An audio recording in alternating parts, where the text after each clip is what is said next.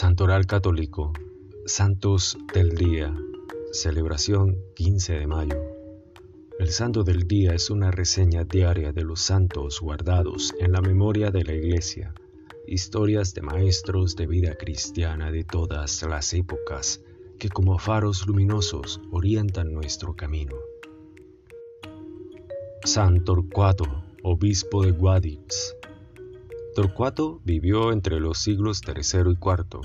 Es el primer obispo de la ciudad de Asi, hoy Guardix, España. Según algunas fuentes, es un confesor, según otras, un mártir. Se le recuerda como el primero de los siete varones españoles, obispos de varias ciudades del sur de España, venerados como santos. San Isidro, labrador. Nació en Madrid cerca de 1070.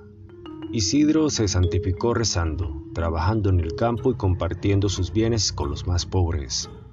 No faltaron las envidias, pero las superó gracias a su esposa María. Vivió en la época de las grandes batallas medievales. Es el patrón de los agricultores y campesinos. Sus padres eran unos campesinos sumamente pobres que ni siquiera pudieron enviar a su hijo a la escuela pero en casa le enseñaron a tener temor a ofender a Dios y gran amor de caridad hacia el prójimo y un enorme aprecio por la oración y por la Santa Misa y la comunión. Huérfano y solo en el mundo, cuando llegó a la edad de 10 años, Isidro se empleó como peón de campo, ayudando en la agricultura a don Juan de Vargas, un dueño de una finca cerca de Madrid. Allí pasó muchos años de su existencia labrando las tierras, cultivando y cosechando. Se casó con una sencilla campesina que también llegó a ser santa y ahora se llama Santa María de la Cabeza. Isidro se levantaba muy de madrugada y nunca empezaba su día de trabajo sin haber asistido antes a la Santa Misa. Varios de sus compañeros muy envidiosos lo acusaron ante el patrón por ausentismo y abandono del trabajo.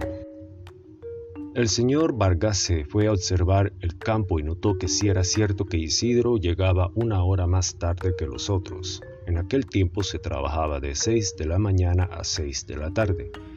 Pero que mientras Isidro oía misa, un personaje invisible, quizá un ángel, leguaba sus bueyes y estos araban juiciosamente como si el propio campesino lo estuviera dirigiendo.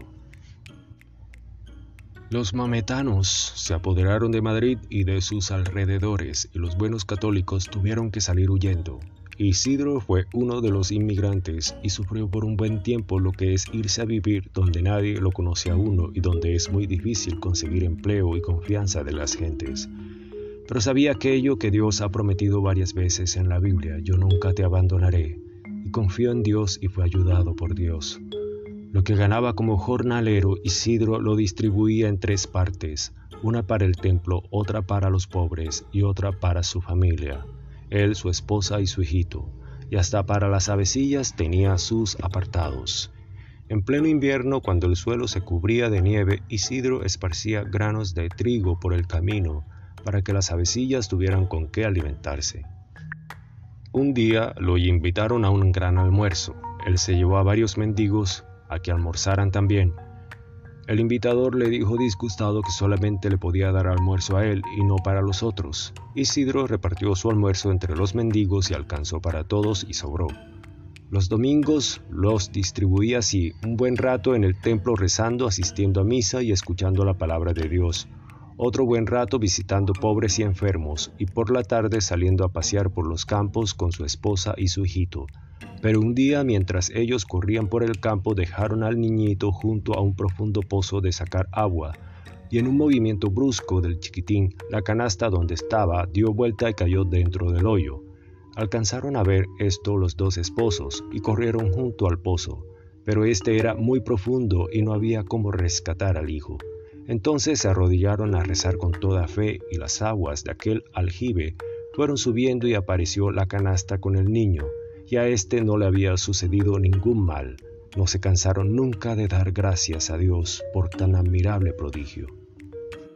Volvió después a Madrid y se alquiló con un obrero en una finca, pero los otros peones llenos de envidia lo acusaron ante el dueño de que trabajaba menos que los demás por dedicarse a rezar y ir al templo.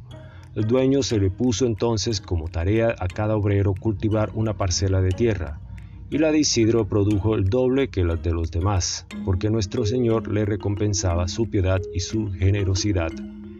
En el año 1130, sintiendo que se iba a morir, hizo humilde confesión de sus pecados y recomendando a sus familiares y amigos que tuvieran mucho amor a Dios y mucha caridad con el prójimo.